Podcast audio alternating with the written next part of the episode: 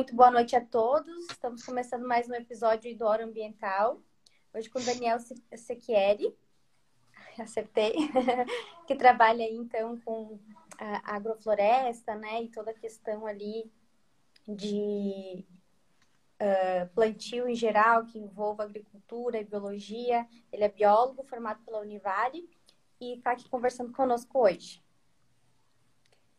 Então, Daniel, como você estava falando, né, sobre, sobre o plantio. Peraí, peraí, que tem. Ô, ô, Dani, tem uma galera aqui, deixa só. Eu preciso, esse momento é nosso, como diz as meninas. Vai aí, tem, vai aí, meu. Tem uma galera aqui da Univale, entrou, Zuka entrou, Bruna entrou, tem uma galera da nossa geração aqui. Sou obrigada a pontuar isso. O Daniel, Mila, ele me deu trote na Univale.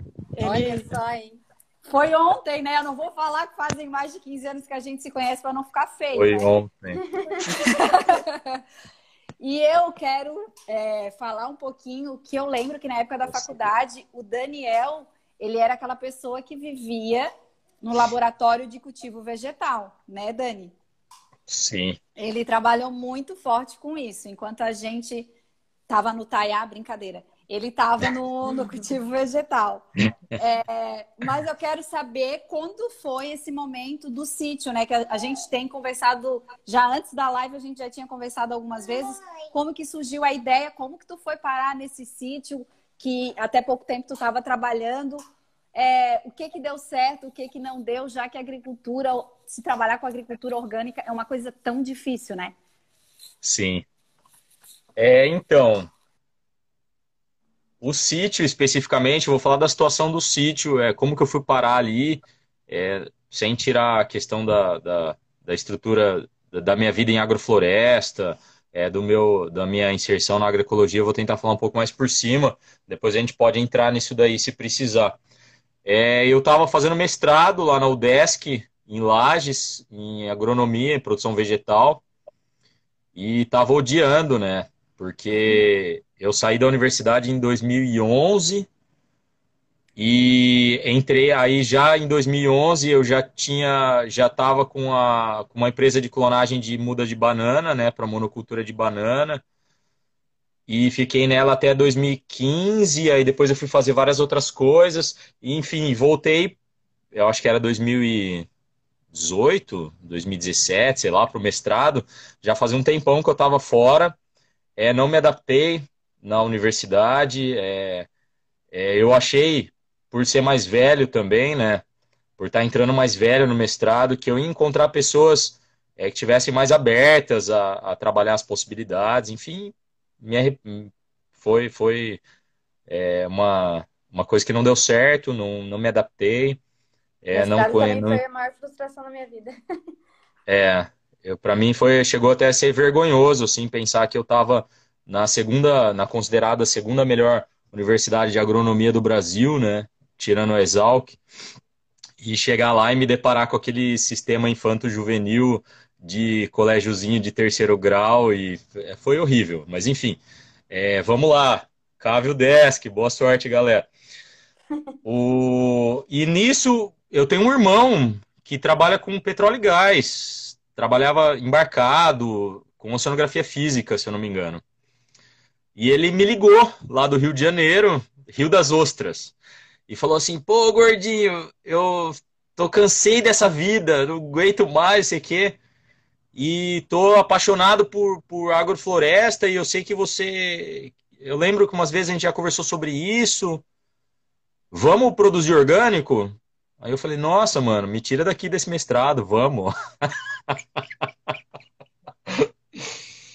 e a gente, e ele, é, e ele voltou do. E ele veio com a esposa e os dois filhos pequenos. Um deles, inclusive, tinha um ano de idade. E falou assim: Meu, vamos produzir orgânico. Aí a gente ia, pô, ah, ver terreno, vamos ver área e maquinário e aquela história toda é, dos iniciantes, né, em, em termos. É, dos iniciantes em, em, conhecer o que tá. E começa a ver, né? Que tudo é um absurdo de caro, tudo fora da realidade. E eu queria, se fosse para fazer isso, que fosse aqui em Santa Catarina, por causa. Eu tenho um filho aqui em Itajaí e eu não fico longe do meu filho por nada. E A questão é, precisava ser aqui perto. E nisso entrou a Carla, a Carlinha, que é também nossa nossa bióloga amiga da universidade. Sim. É a Carla Gianni, que tinha uma loja de revenda de orgânico ali em Joinville. E ela tinha um sítio que estava parado e falou assim: Meu, por que, que vocês não vêm aqui então produzir no meu sítio? E foi assim que a gente caiu ali na região de Araquari, no, no bairro do Ponto Alto, quase divisa com Joinville já, e a gente começou a produção de orgânico ali, no sítio dela. E o que, que vocês começaram a produzir? Qual, quais, quais eram? Assim, ó, no começo é, rolou muita discordância, que eu acho que foi um grande problema também, que foi é, a questão de entendimento, né, do meu irmão que estava chegando na, na história, é, comigo que já tinha um determinado conhecimento, e a gente acabou não conseguindo muito se entender no que, que é, como que a gente conseguiria fazer isso daí fluir para que desse o retorno financeiro que a gente esperava que tivesse, né? Porque é muito fácil você calcular assim, ah, se eu tenho dois mil pés de alface e vendo o meu pé de alface a um real e trinta centavos, então eu e se meu custo foi é, 30 centavos por muda. Só que a gente está trabalhando com planta e não é assim, não é muito bem assim que funciona. A gente está trabalhando com seres, né? Que não depende só é. da gente. A gente trabalha com natureza também né? Exatamente. Total, e esse pensamento, e esse pensamento quadrado do assim, ah, em um canteiro cabem 200 pés de alface, isso a gente faz dentro da monocultura. E a monocultura, seja ela orgânica ou não, é monocultura. É deserto verde, não interessa se eu estou usando veneno, ah, se eu uso vermiculito ou esterco de aviário. Monocultura é monocultura. E não foi a, isso que a gente foi fazer ali. A gente foi fazer agrofloresta. A gente foi produzir, gerando vida para criar abundância e produção. Que é essa intenção da agrofloresta. Então, acho que gerou esse conflito no início, esse conflito de, de interesses. É... E depois de um tempo, aí meu irmão ficou um tempo e depois ele, ele resolveu seguir a vida dele para outro lado.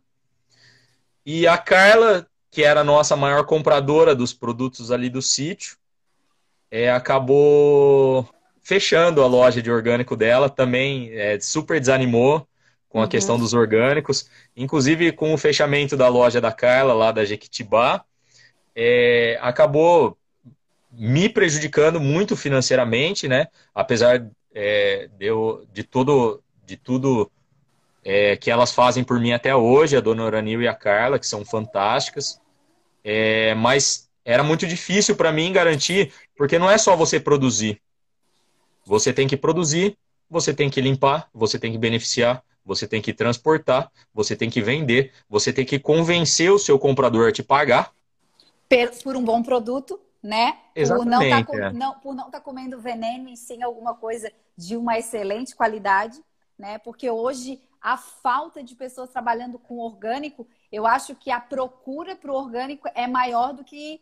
Só que o custo, a gente sabe que nem todo mundo aceita pagar hoje para não comer veneno, literalmente. É isso, né, Dani? É, eu não, não sei, eu penso várias coisas sobre isso, assim. Eu poderia uhum. falar um pouquinho de cada ponto, que eu acho que, assim, quando a gente diz assim, ah, as pessoas estão procurando comer menos veneno, eu acho que a gente está falando uma parcela da população muito pequena, que é onde a gente se enquadra, uhum. que dentro do, sei lá, 4% que a gente faz da população, isso seria os meio por cento, um pouco mais antenado, dentro de uhum. 200 milhões de pessoas, que isso Sim. não seria 50 mil da população brasileira, Sim. sabe?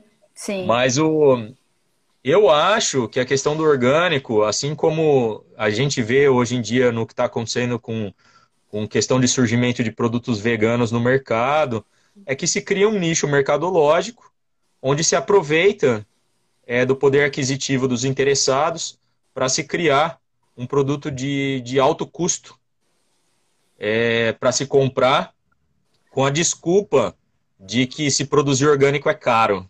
Uhum. Ah, produzir orgânico é caro, a perda é cara, então justifica você pagar oito reais numa cabeça de brócolis. Sabe? Uhum. É, então eu acho que A questão do orgânico também influencia muito em onde a gente está produzindo, como que a gente está produzindo. Eu acho que essa questão a gente tem que trazer lá para trás é, do que, que é a agricultura no Brasil, como que funciona a agricultura no Brasil. Porque quando a gente fala agricultura brasileira, eu acho que isso é uma baita de uma mentira, porque a agricultura que a gente faz aqui é a agricultura europeia. É, quem fazia agricultura aqui no Brasil eram os índios. E o modelo que a gente se tem conhecimento hoje da agricultura indígena brasileira era a agrofloresta. Sim, que é. E a agrofloresta eu, queria se... eu queria que tu explicasse um pouquinho o que, que é literalmente a agrofloresta, isso, porque tem um monte de gente não sabe o que, que é fazer agrofloresta. Eu vou tentar falar de uma maneira bem simples, assim, uhum. sem tentar usar jargão, sem tentar usar jargão pronto ou livrinho, descrição de manual.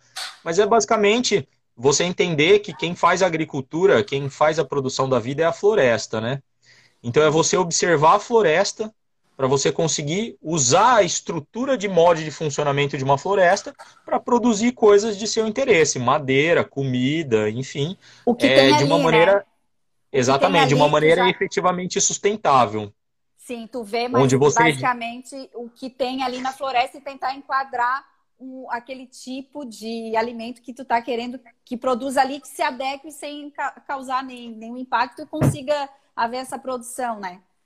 Exatamente, é você produzir é, que não seja num sistema monocultural, né? Num sistema uhum. pluricultural, onde uma, uma cultura auxilia a outra de acordo com o seu espaço, seu tempo de vida, é, a necessidade luminosa, é o tempo de produção, e tudo isso se baseia em um conhecimento que tem aí, tem para todo lugar, mas ainda é, é muito renegado. É, mas aí eu entro na questão histórica de novo, né? Quem são os grandes proprietários de terra? É, qual, é, qual a história da monocultura do nosso país? É, a gente pode olhar a monocultura do cacau, a monocultura do, do café, é a monocultura da cana, a monocultura do eucalipto, todas as grandes monoculturas que passaram na nossa história, todas elas nos ensinaram é, que o nosso solo não é igual ao solo europeu. Todas elas nos ensinaram qual é a diferença entre você ter uma monocultura é, de cana é, gigantesca no interior de São Paulo para você ter uma cultura de cacau plantada debaixo da floresta no sul da Bahia. É, qual é a diferença entre uma área e outra? Qual a diferença da necessidade de aplicação de insumo? É, qual é o entendimento sobre o processo de desertificação? Então, eu acho que mais, mais do que a gente apontar que assim, ah, as pessoas precisam entender que não comeu veneno, ah, as pessoas precisam entender que a nossa saúde é uma só e é o que importa, mas é a gente entender a funcionalidade dessa história toda para entender que daqui a 50 anos a gente vai estar tá morando num lugar infértil e improdutivo. Igual já é grande parte do Brasil, que funciona só à base é, de insumos químicos e que estão cada vez mais caros e o agricultor cada vez mais dependente. A gente vê, se você conversar com um agricultor aqui é, em Santa Catarina, é agricultor de geração de produção de arroz, por exemplo, ele fala: a gente faz porque é o que a gente sabe fazer, mas a gente faz para se endividar. Aí a gente pega o empréstimo no banco, planta, Aí a hora que a gente recebe, já não é a quantidade que a gente pegou emprestado, mas aí o banco empresta de novo, e é uma bola de neve, uma bola de neve, é porque eles já, de tanto destruir aquele lugar que eles plantavam, que é isso que é a dificuldade do agricultor entender, que aquela cultura que ele faz, ele está acabando com a terra que é dele. E aqui em Santa Catarina, a gente ainda encontra pequenas propriedades, né? É como no Paraná, é, e a, é diferente de São Paulo, dos enormes latifúndios de cana, é diferente do Espírito Santo, com os seus enormes latifúndios de eucalipto. É, aqui a gente ainda tem os pequenos produtores, então talvez a gente consiga até um apelo quando a gente fala para ele assim, cara, você, isso que você recebeu do seu pai, que recebeu do seu avô, não vai passar para o seu filho. Porque quando chegar no seu filho, ele não vai mais conseguir produzir. Porque já deu, a terra não aguenta mais. Então, a ideia da agrofloresta é você justamente trazer o real significado e acabar com a banalização da palavra sustentabilidade. Porque nada mais é do que a gente usa a palavra, começou a usar dessa maneira mercadológica e, e banal, o que, que é ser sustentável. e quando o meio ambiente já não aguenta mais. A gente está sufocando tão grande, tão grande a situação toda, que está ficando é, insuportável para a terra, para a vida. E para os produtores, ó, tem um amigo meu aí, ó, aí, Netão, que entrou aqui, que é produtor de soja e gado, grande produtor de soja e gado no, no, no Mato Grosso. E grande mesmo, né, Netão? E amigo de infância, estudou comigo. E ele sabe que cada ano que passa, o custo de produção da soja é mais caro, o custo de produção do gado fica mais caro e é tudo mais caro. E só aumenta, e só aumenta, e só aumenta. Então, acho que, que a gente começar a entender e, e observar e tentar trazer essa, esse resgate é, da. Eu vou usar essa palavra que eu não gosto muito, mas da ancestralidade de produção, pelo menos para alimentação, é bastante importante para a gente conseguir é, alcançar o que, que é realmente a sustentabilidade e o respeito ao meio ambiente. Uh, Daniel, até quero. Uh, me, me, me, veio à cabeça agora um, um trabalho que eu fiz em Anitápolis no mês passado, que é uma propriedade que tem 30 hectares mais ou menos, tá? E eles Sim. tiveram quatro, quatro hectares ali. Ele sofreu um auto de infração que ele não fez. Ele pegou por corresponsabilidade, né? Porque ele comprou o terreno e o antigo proprietário tinha feito a supressão de vegetação nesses quatro hectares. Só Sim. que o casal que, que adquiriu esse terreno, eu fiz um laudo para eles lá para ajudar na defesa uh, desse auto de infração ambiental, né? E, só que eles são um casal completamente ecológicos. A própria casa que eles fizeram, uma casinha ali de 60 metros quadrados no sítio, eles fizeram com as próprias mãos, utilizando várias, várias questões assim ecológicas. Ela é professora da Universidade Federal do Paraná de biologia, só que ela trabalha na área de bioquímica, assim, né? Inclusive, eu vou indicar você para eles para de repente fazer um trabalho bacana lá, porque eles querem exatamente com isso certeza. lá. Só que o solo, isso que você falou, a gente foi estudar o histórico eh, de utilização da área, justamente para compor esse laudo, e o solo lá é completamente destruído. Nessa área dos 4 hectares que não cresce, simplesmente não cresce. A única coisa que cresce ali, que brota, são os pinos, né? Que eles conseguem brotar ali, mas eu vi que o solo é muito, muito fraco, não tem quase matéria orgânica ali. E aí a gente foi puxar no histórico, eles usavam para plantar cana naquela região e também usavam para gado, né? A gente achou cercas antigas. É um local muito, muito afastado. E provavelmente. E pro, desculpa te atrapalhar, mas provavelmente antes disso, alguma madeireira europeia também veio e arrancou tudo que eles podiam, passando com caminhões e tratores. Ah. Isso, e acabando com todas as árvores antes de vir o gado e antes de vir a, Isso, a exatamente. Foi, aquela área foi bem degradada, mas tem uma floresta muito grande lá ainda intacta, sabe? Imagina, de 30 hectares só tem 4 hectares degradado na área. E eles começaram a fazer alguns plantios de teste. Então, eles plantaram açafrão, umas coisinhas assim para testar o solo onde era bom, onde não era, né? Uma Sim. coisa mandioca ali, outra ali, outra aqui. E eles for, foram uns que me questionaram, nossa, a gente quer depois que sair esse auto de fração, né? Depois que for resolvida essa questão, porque está embargada a propriedade deles, eles não podem plantar e nem fazer nada lá. Eles querem uh, bolar um projeto bem bacana, sustentável, assim, uh, e que promova a regeneração da floresta, né? Eles querem usar a área de maneira consciente. Inclusive, eles plantaram mais de 300 mudas de araucária lá na, na propriedade. Eles são. Adorei assim, a vibe deles, tudo, e eu falei que não era de meu conhecimento, né? Mas agora que, que você. que eu sei que você tem, de repente você pode uh, fazer algum trabalho com eles, né? Ou Sim, dar esse suporte. Né? orientação. Né? Exatamente. Com Porque certeza, são, são só falar que, que a gente tá para né? isso. E eu acho bom ver, eu acho, eu acho lindo quando eu vejo que alguém é, adquire uma área desse tamanho, cheia de floresta, e pensa pela, pela questão ecológica, entende? Porque a gente pega muito, muito caso. Eu trabalho muito pouco com a área rural, eu atuo mais na região da, da Grande Florianópolis aqui, que é, né, tem um outro nicho de trabalho dentro do licenciamento ambiental. Mas sempre que pega alguma coisa relacionada à agricultura, a gente vê que as pessoas não, tão, não têm o um mínimo, mínimo, eles não querem nem saber. E, e, e eu peguei também um, um cliente em, Angelita, eu acho, alguma coisa assim para lá, que ele tinha uma floresta nativa na, na, na área dele, ele era dono de uma madeireira. E ele falou assim: Não, eu quero cortar essas canelas, quero ver, não sei o que, quero fazer a licença para cortar tudo isso que eu quero vender na, na, na minha madeira. Aí, como é que tu vai, né, explicar para o cidadão, né, que, ó, Mata Atlântica você não pode cortar para vender dessa forma né? Tem que ter uma. Não pode simplesmente cortar porque está na minha propriedade, né? Tem que ter uma justificativa. Se tu quiser construir, tem uma porcentagem, tu pode cortar, mas tu tem que compensar, né? Toda aquela história. Então, tu vê assim que não existe.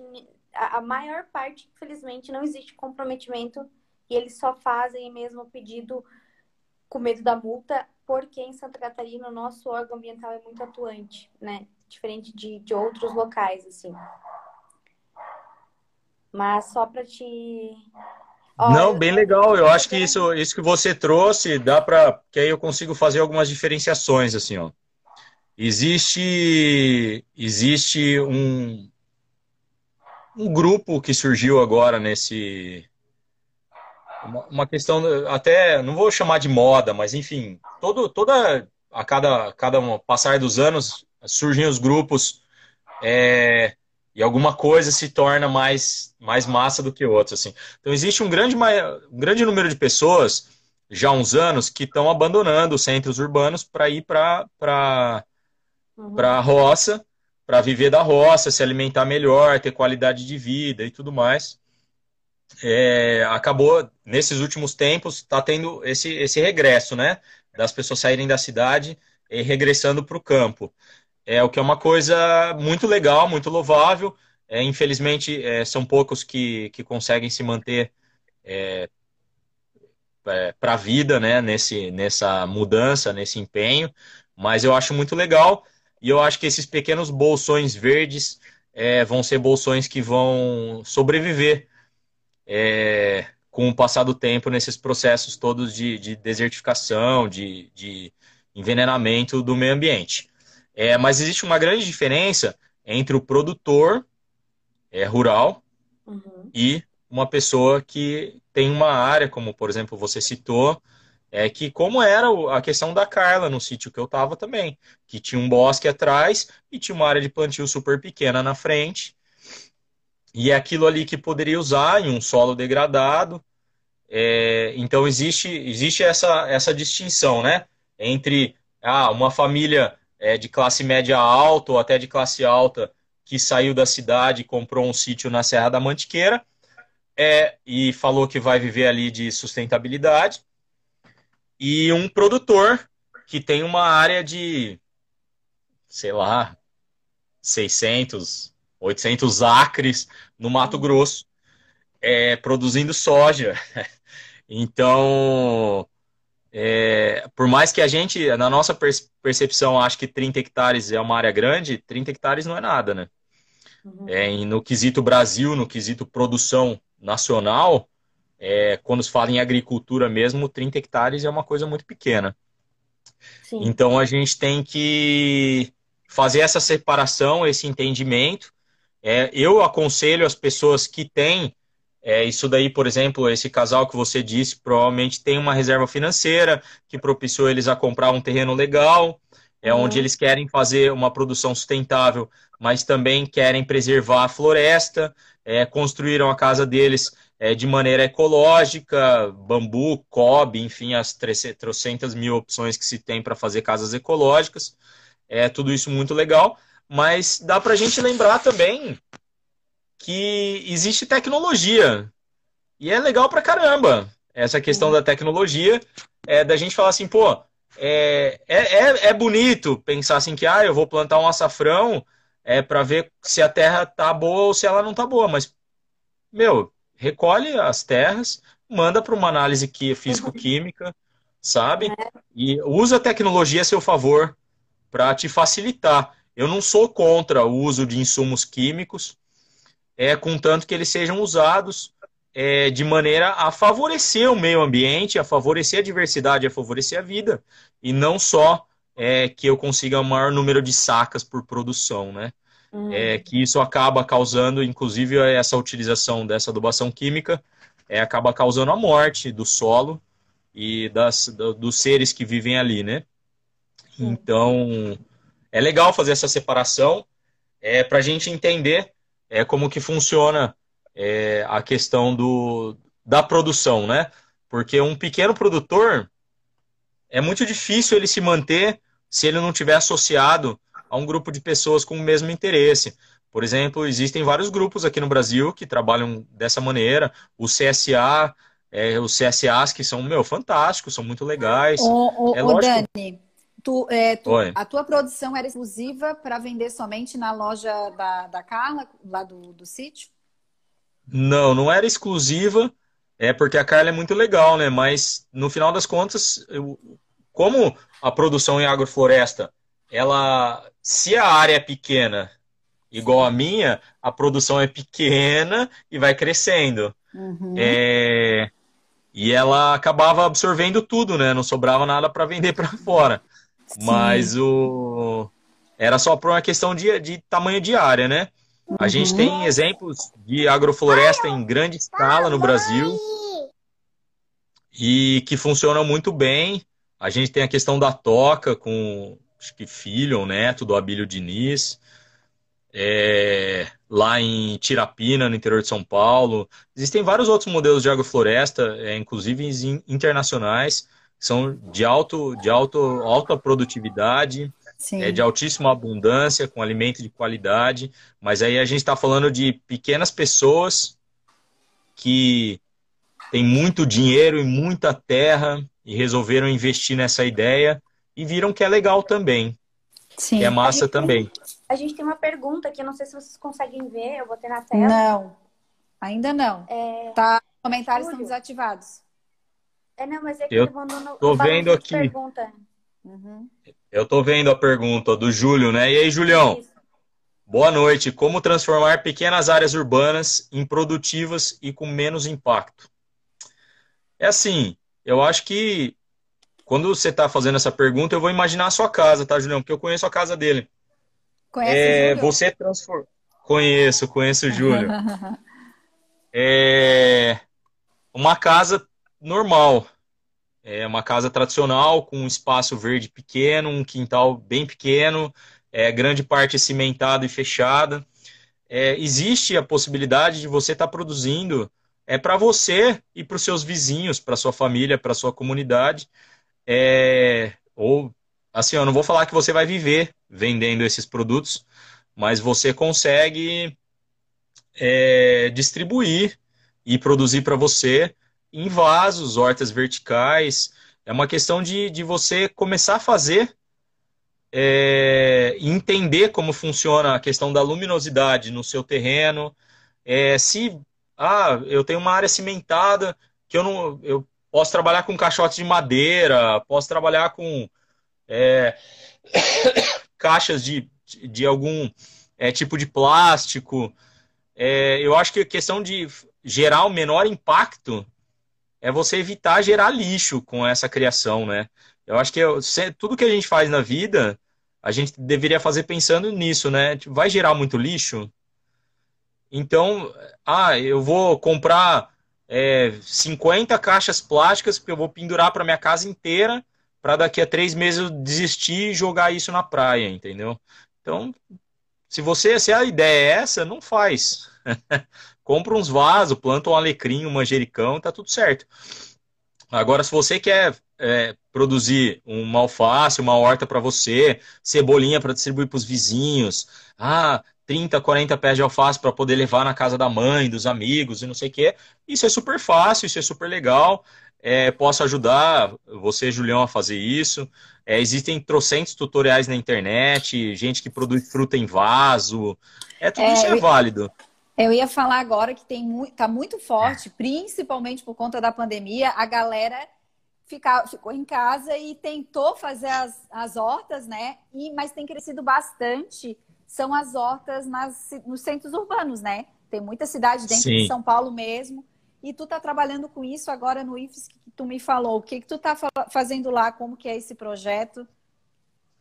É, assim, ó, essa, essa estação que você fez, que é uma estação legal para o Júlio também, é, que ele mora ali na, na, em Cabeçudas, né?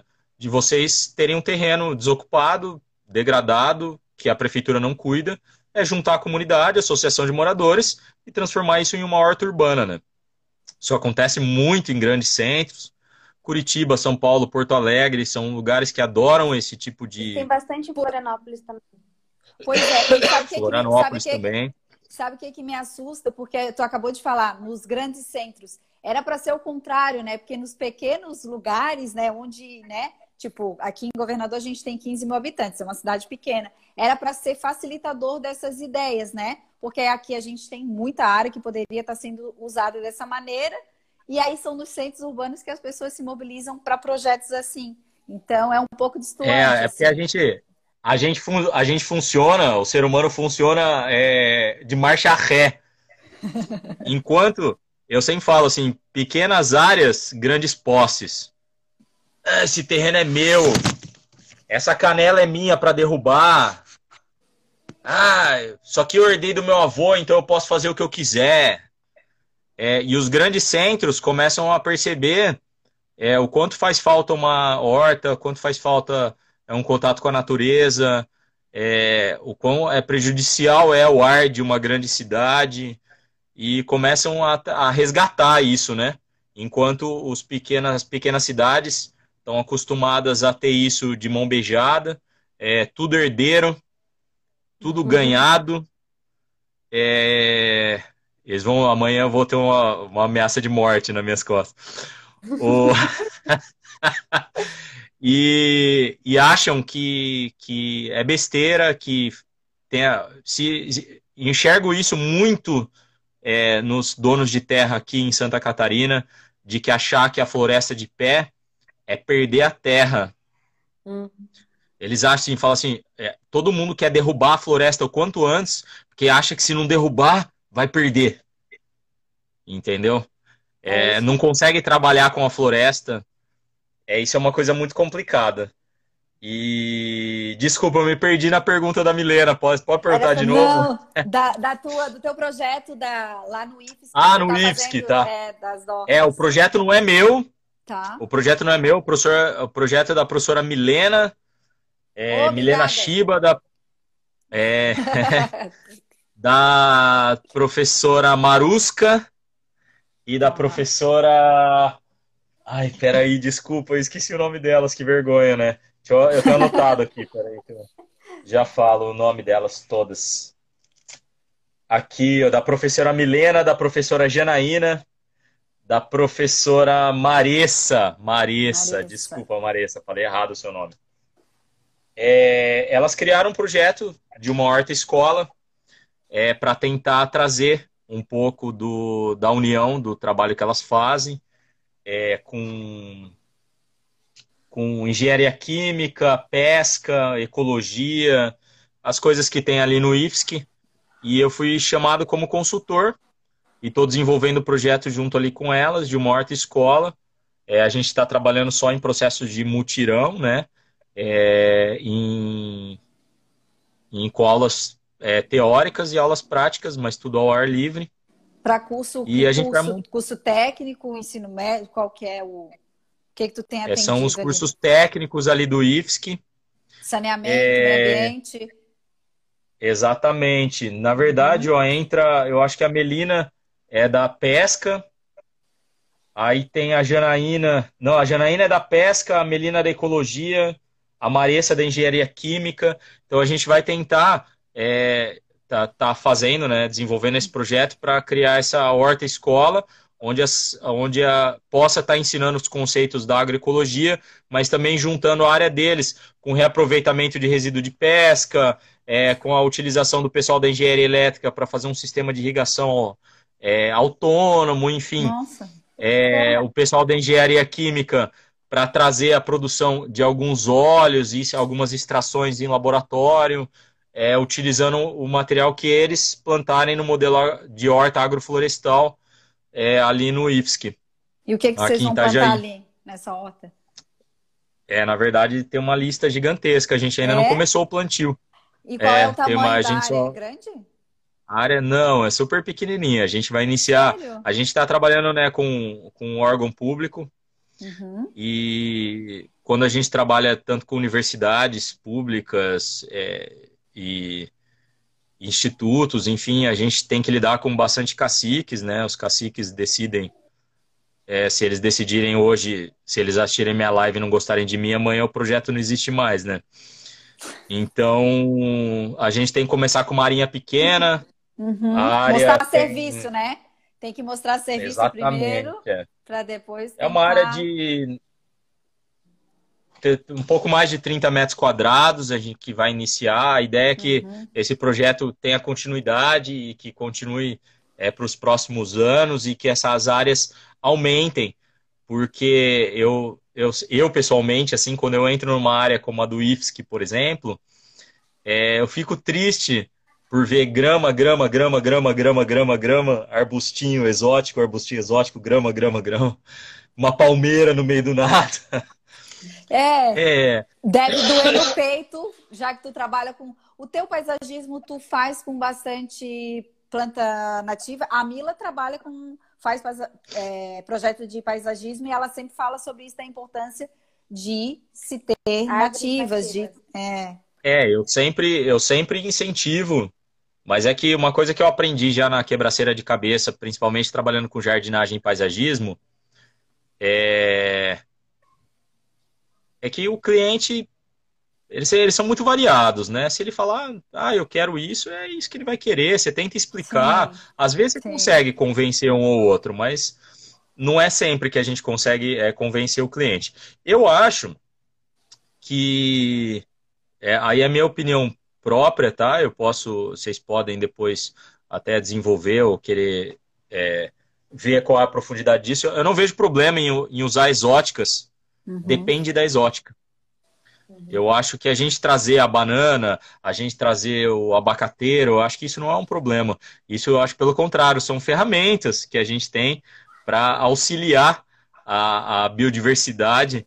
É, por exemplo, é, pô, olha um pé de banana. Você falar assim que a quantidade de matéria orgânica que um pé de banana gera para o nosso, o nosso sistema e a quantidade de fruta que a banana, que o pé, que o bananeira gera, não só para os animaizinhos, mas para a gente também. Então, falar que eu não vou usar essa planta porque ela é uma planta exótica, eu acho que depende do que você está fazendo. No paisagismo, é muito difícil a gente estar tá usando uma bananeira. Então, a gente vai usar alguma musácea, vamos usar a helicônia, vamos trabalhar com flores, enfim. Uhum. É, então a gente puxa para esse lado das nativas mesmo. Até porque a beleza das plantas nativas é, bem utilizadas dentro de um, de um, projeto de paisagismo, é, quando elas estão no próprio local delas, é fantástico, né? Eu acho Sim. só interessante a gente pensar e tentar entender as exóticas e falar assim, pô, não se planta no Brasil, por exemplo, a espatodeia. Fala assim, cara, nenhuma espatodeia se planta. A espatodeia, ela mata os insetos, ela produz um, um pólen venenoso. Não podemos usar essa espécie no Brasil. Tanto que Curitiba mandou derrubar todas, né? A Prefeitura de Curitiba fez uma força-tarefa para que se derrubasse todas as espatodés da cidade inteira. É, a gente tem aqui na cidade de Itajaí, na, na igreja matriz, três árvores enormes de espatodé que a prefeitura faz questão de manter, o que eu acho um absurdo porque a gente sabe o que, que ela causa no ambiente, né? Então, quando a gente vai usar uma espécie nativa, é, exótica, a gente tem que saber como usar essa espécie exótica e qual o impacto que essa espécie exótica vai ter é, no nosso meio ambiente, né? Como não foi pensado com vários pinos, né? Que tem. Amendoeira. Que exatamente, que foram trazidas para cá, a uva do Japão, que são coisas que são jogadas por aí e porque e não são utilizadas de maneira correta e que acabam se tornando bem invasoras, né? E um problema para a ecologia do local. Então a gente usar exótica não é um problema, o problema é quem usa e como usa. É, eu, eu tenho um, um, um pouco assim de preocupação com a questão das exóticas, principalmente em, em área aqui de frente mar, né? A gente tem muito local próximo do litoral aqui onde a gente trabalha. E aí tu vê uma restinga degradada e um paisagismo feito 100% com exóticas, né? E, são, e muitas invasoras que causam impacto ali naquela, naquela região. Então, às vezes, trabalhar essa questão assim, eu, eu cuido muito isso, né? Para tentar trabalhar isso com o cliente, a questão, principalmente, da colaboração que aquele teu plantio vai fazer para a regeneração daquela daquele ecossistema que está ali, né? Pensando no ecossistema, ah, às vezes, ah, mas eu quero sombra para o meu carro, quero plantar uma amendoeira, uma quadra do mar, entende? A gente sabe como a amendoeira se, se alastra na restinga, né?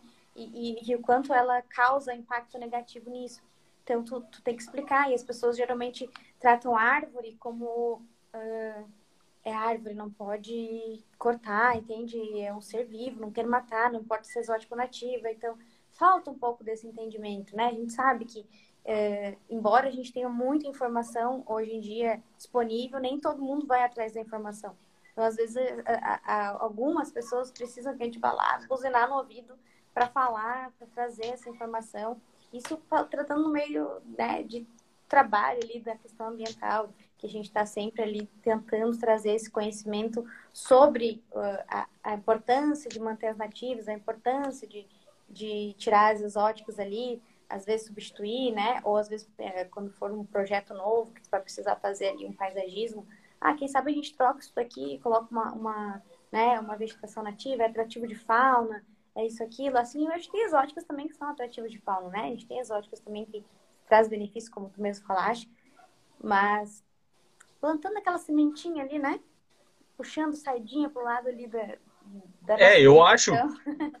Eu acho que eu posso te, posso te, Eu tô te interrompendo, né? Termina aí não, o jeito é, Paulo. Desculpa, eu não queria te interromper. eu fico. É porque senão eu me perco no. Eu não me perco no raciocínio, eu sou meio devagar. Ou assim, porque depende, eu sempre falo, Milena, que depende muito do que você está fazendo, né? Da onde você está fazendo e como você está fazendo.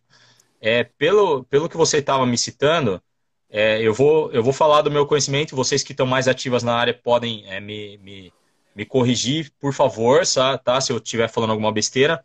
É, mas vamos falar da, da questão restinga, né? É, hoje em dia, Fopicoíma, né? Como é que é? Fopicoíma? é, eu acho que era, eu não lembro mais. O, a Restinga é uma área de APP, né? Isso. Ou é APA? APP, APP. Área de Preservação Permanente. É APP, né? Exatamente. Então, se a gente está falando de plantio em Restinga, a gente não está falando de plantio, a gente está falando de reflorestamento.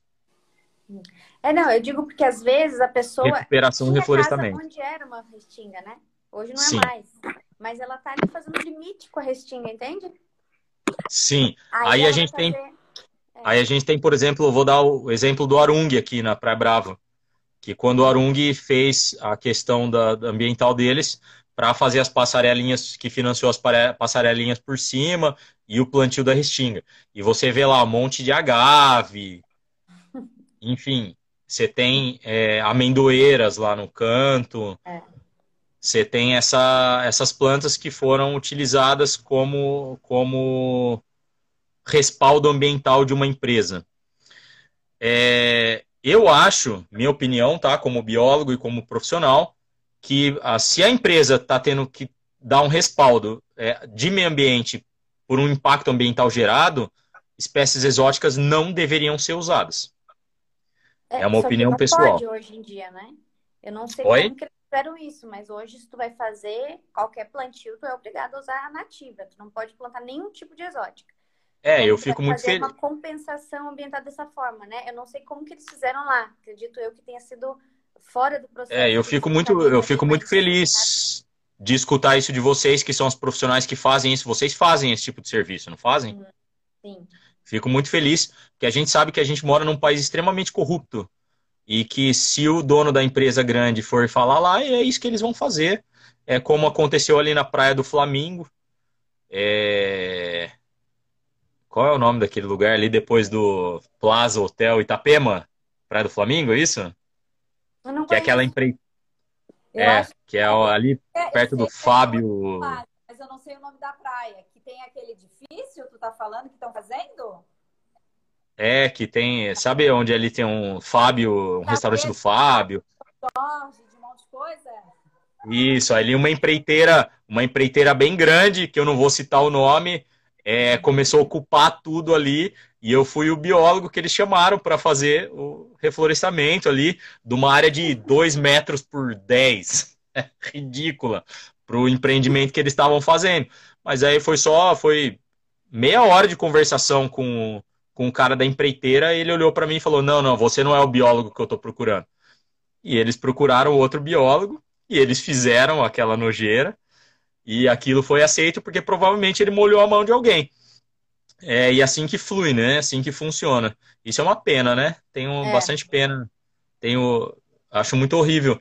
Mas em relação, voltando na questão das exóticas, eu acho que as, as exóticas podem ser um ponto de apoio para você uhum. trabalhar para conseguir recuperar as nativas. Como, por exemplo, vamos citar na Restinga, o uso do piteco, é, da agave. A agave, ela consegue uma, um crescimento rápido e uma segurada de solo para garantir uhum. alguns nutrientes para inserção de nativas. Então, eu acho que você conseguir fazer algumas barreiras com a agave para depois você. Mas aí em plano de manejo, tá? Sim. Você derrubar essas agaves depois de um tempo, garantir a morte delas para a utilização delas com um propósito, eu acho legal. Eu acho que é válido. Existem várias plantas que podem ter essa funcionalidade muito interessante, como o capim vetiver e várias outras. É até o próprio eucalipto, que tem uma função ecológica e que dá para a gente usar como uma função ecológica, mesmo em recuperação de áreas de proteção. É, eu só acho que tem que ser um pouco mais controlado e em determinados casos proibido, né? Porque tem que ser observado. Fazer um plano de manejo realmente, né? Saber o que está fazendo, não simplesmente. Exatamente. Oh, que interessante, gostei, gostei de saber disso. Eu realmente vou pesquisar mais sobre. Eu não é sei, aí. aí, pessoal que está ouvindo, a gente desativa os comentários para ficar mais fácil para a gente se enxergar aqui, ah, né? Mas se alguém... tem um comentário aí, Mila. É, mas se alguém quiser mandar pergunta, ô Mil, teu áudio está um pouquinho baixo para mim. não sei se. Não, tô dizendo, libera aí para ver se alguém tem alguma pergunta. É, quem estiver nos assistindo, se tiver alguma pergunta aí sobre esse assunto tão importante que a gente está falando aqui com o Daniel, né? Eu poder... posso só, só, dar mais um adendo aí, enquanto as pessoas Pode abrem aí. Quem quiser, podem perguntar o que quiser, tá, pessoal? Pode ser sobre biologia, sobre plantio, é, sobre história, geografia, a gente está aí para responder. Eu vou voltar lá atrás, lá atrás, numa coisa que a Camila começou a falar antes de dar problema, que é a questão do biólogo, né? Ah, que eu era uma bióloga de meia tigela porque eu não conseguia plantar é. um cacto. Que a gente, que a gente, a gente cai na biologia achando que a gente vai sair daí biólogos e que existe uma profissão que chama biólogo, né? E que a gente vai Quando na verdade, na minha, na minha opinião, a biologia é um estilo de vida, né? Uhum. É. E dentro do, de ser um biólogo existem várias opções, um mundo de opções. Então nem todo biólogo é um, um grande plantador, um grande agricultor. Nem todo grande agricultor é um bom paisagista. É, existe a área ambiental, existe a, a zoologia, existe a ciência, professor de ciência na escola. Enfim, é dentro das áreas químicas também, o biólogo extremamente atuante. Então, eu acho que, que dentro desse princípio da pluralidade que é o biólogo, é, o biólogo precisa aprender também a ser plural. Uhum. Então a gente precisa aprender a observar e a remeter o nosso conhecimento é naquilo que a gente está fazendo, como por exemplo a recuperação de uma área, né? Que não é só a gente demarcar a área, passar um transecto e falar assim, ah, vai ser uma árvore a cada dois metros, precisa ter um, igual todo mundo fala, né? Muito engraçado que eu sempre vejo em, em planejamento de recuperação diária que eles colocam o, o, o como é que chama? Ai, quando limpa o raio em volta da árvore, eu sempre esqueço o nome dele. O coroamento. O, cor, o coroamento acaba sendo uma obrigatoriedade dentro do. É, tô, Dani, falar, Oi. a gente já fez relatório para responder, e aí é onde a gente entra é, é, na parte prática e aí a parte é, burocrática. Se tu faz ali, e é responsável técnico, Camila, pode também falar disso, de um PRAD, e tu colocou lá no projeto que vai ter o coroamento, vai... e no relatório tu não apresentares, é, o perito, por exemplo, né, do Ministério Público, ele te questiona por que, que tu não fez? Cadê a foto do. Tu entende o que eu quero dizer? Tem algumas coisas que a gente se obriga Sim. a fazer porque vem. Mas a gente sabe que na prática, muitas vezes, aquilo é só para cumprir tabela, como a gente fala, porque, cara, planta é planta, né? É, não, eu estava querendo trazer também na questão técnica, sabe, uhum. é, Camila? É, Milena, desculpa. Que o, o coroamento é muito mais ineficaz e prejudicial para a planta do que a cobertura do pé da planta com matéria orgânica.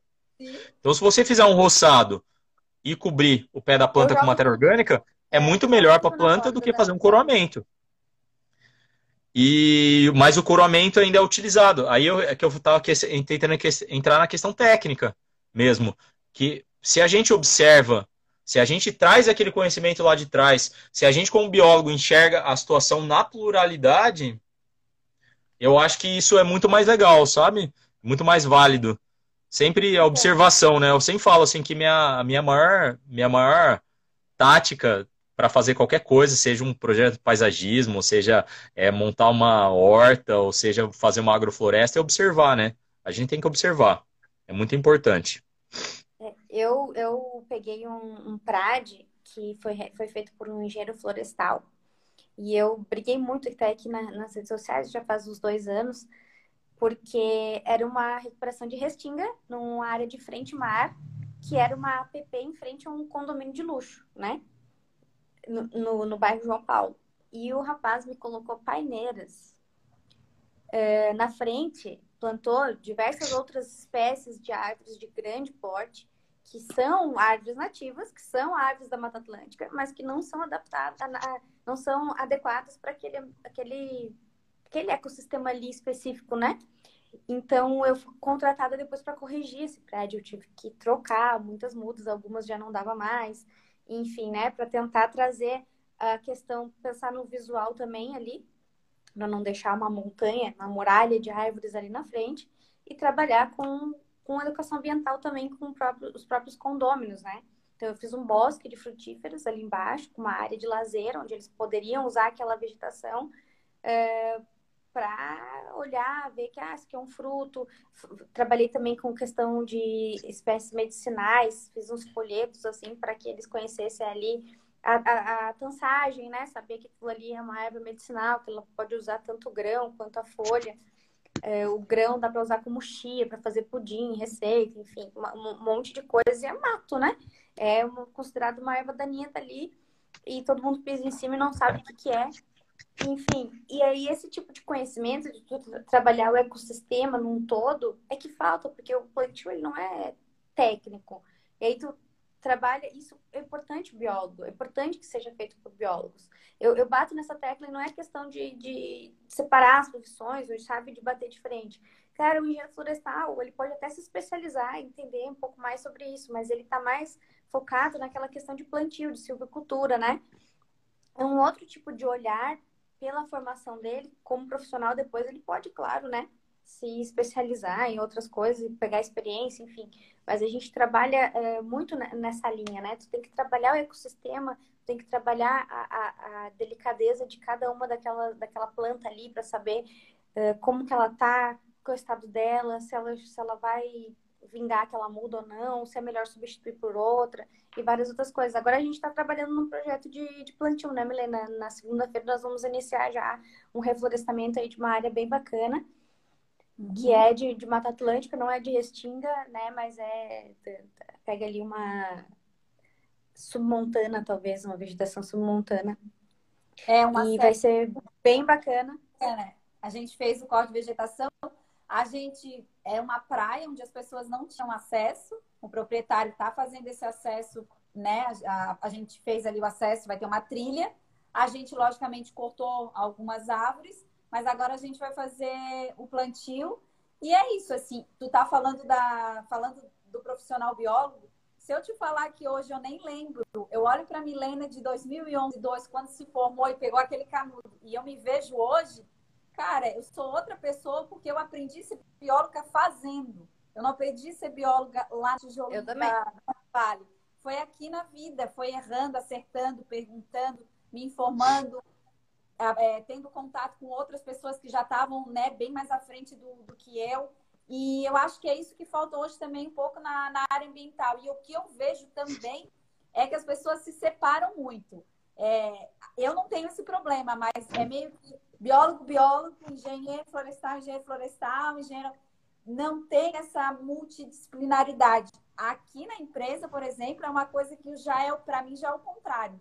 É tanta gente, de todo mundo se conversa, geógrafo com geólogo, a gente faz um, uma bagunça para tentar sempre fazer o melhor, sabe? Não, ninguém isso é, isso é, é, é, infantil, é infantilidade de acadêmico é. e egocentrismo dos catedráticos brasileiros. É, é. De, de querer. É, isso é. A interdisciplinaridade no Brasil é uma piada, não funciona, nunca funcionou. Na verdade, a academia brasileira é uma piada, né? As universidades. É, eu vou, posso to tomar pedrada aí, mas não me importa também, porque eu não me importo nem um pouco que as pessoas falem. Mas o sistema educacional brasileiro em si é uma piada. Ele sempre foi assim. Ele sempre foi é, assim. A né? gente. é, eu, eu sempre eu gosto, eu gosto que as coisas funcionem, sabe? Sempre gostei que as coisas funcionem. E aqui é, no eu... Brasil, para as coisas funcionar, sempre tem que apertar a mãozinha de um, soprar no ouvidinho de outro. E essa não é minha praia, nunca gostei disso. Acho isso terrível, inclusive. É, eu acho que, fazendo uma brincadeirinha ali, eu acho que a gente não se forma biólogo na universidade, a gente já nasce biólogo, né? Eu acho que quando a gente sai da universidade de biologia, é na vida que a gente aprende o que a gente quer fazer e conquistar e adquirir dentro da biologia, que não existe um, um emprego de escritório específico carimbado ali para biólogo, entendeu? Igual é com administrador, igual é com contador, com advogado, com dentista, que tem uma coisa específica que você faz, sabe?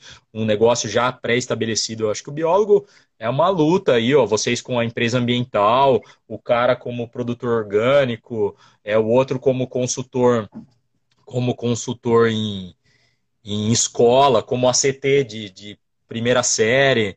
É, existe, os biólogos estão em todos os lugares, né? Espalhados.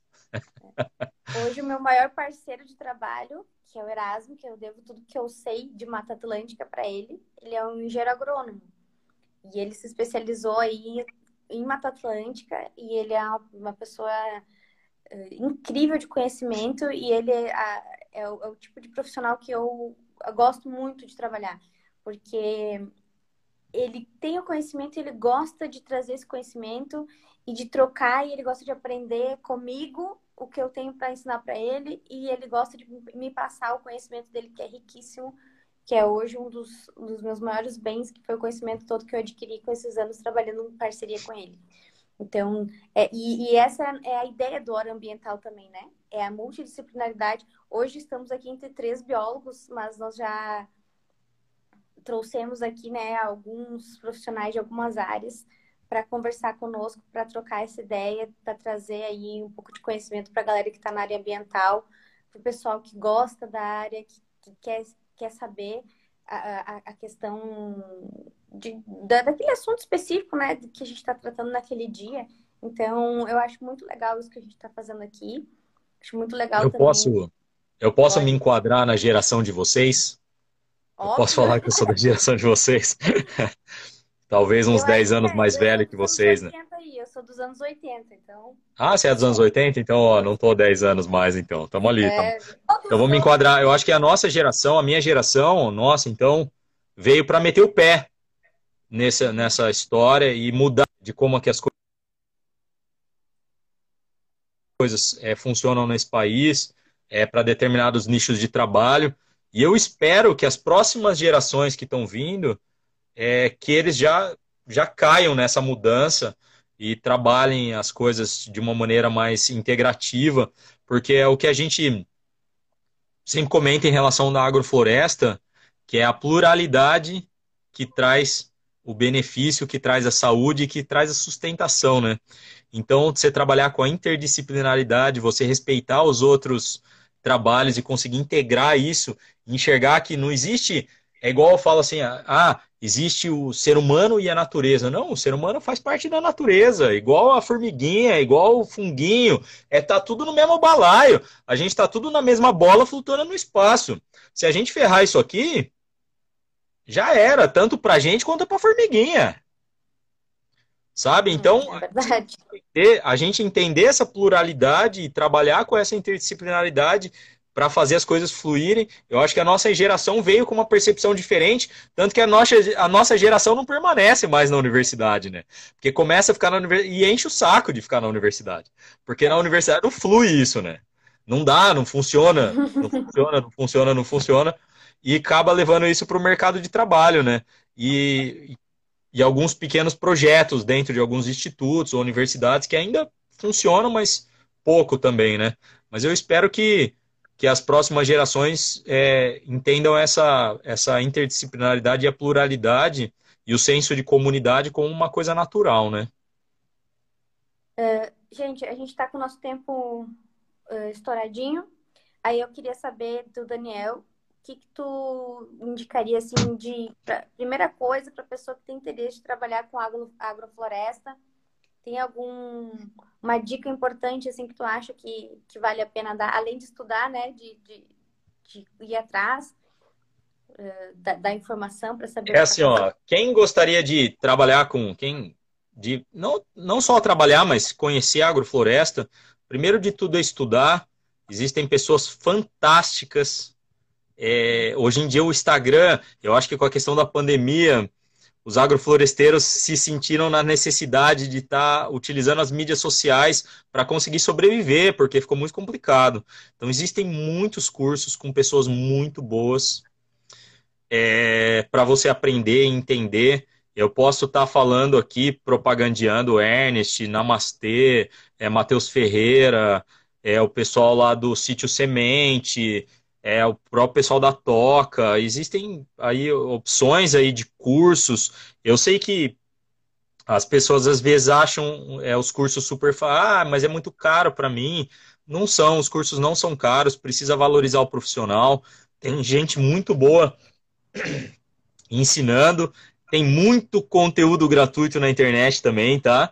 Então, estudar é uma parte bem legal. Mas é o que eu falo assim, não adianta nada eu estudar como é que funciona uma árvore se eu nunca plantei uma árvore. Então, meu, plante, cultive, misture coisas. Ah, eu vou montar um canteinho de, de vou fazer uma hortinha bem pequenininha, mas ah, eu eu só gosto de rúcula.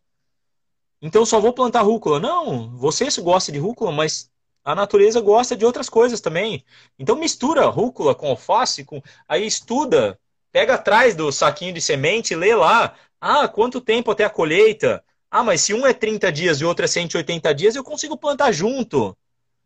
Sabe? Começa a pensar e planta nos seus vasinhos, façam suas hortas, é, plantam, plantem suas florzinhas, até os seus os vasinhos de suculenta, que a galera adora, né? Sim. é, os vasinhos de suculenta, tudo isso é um aprendizado, né? Eu acho que plantar é para você saber plantar, você tem que plantar. É, estudar é interessante, é muito importante, mas fazer também, eu acho que é o meu Bota conselho.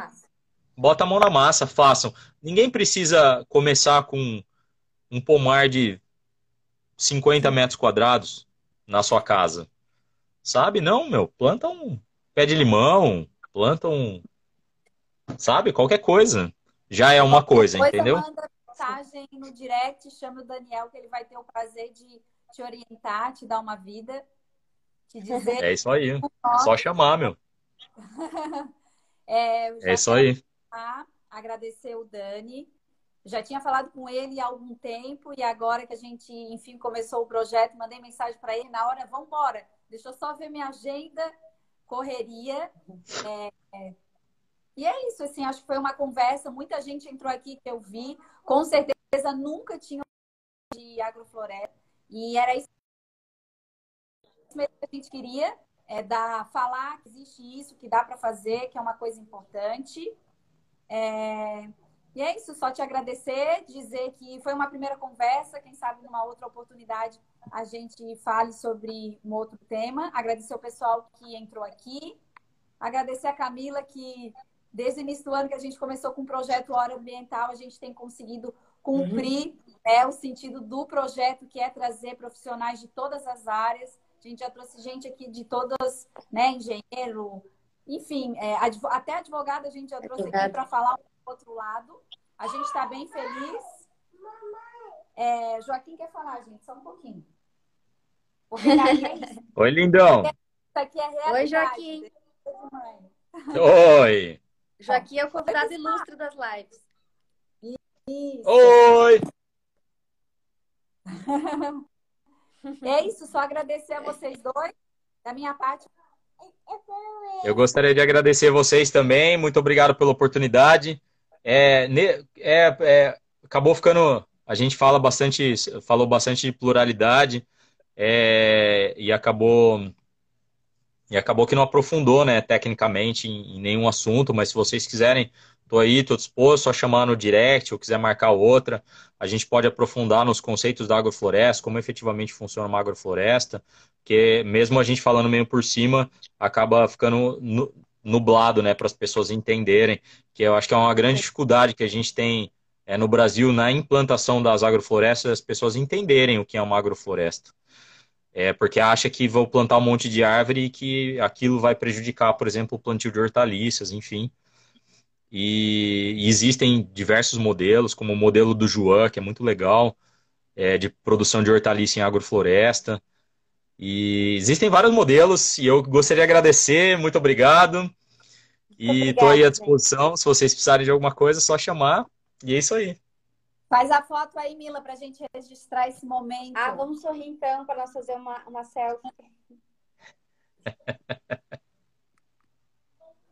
Feito, galera. É isso aí. Obrigada, boa noite.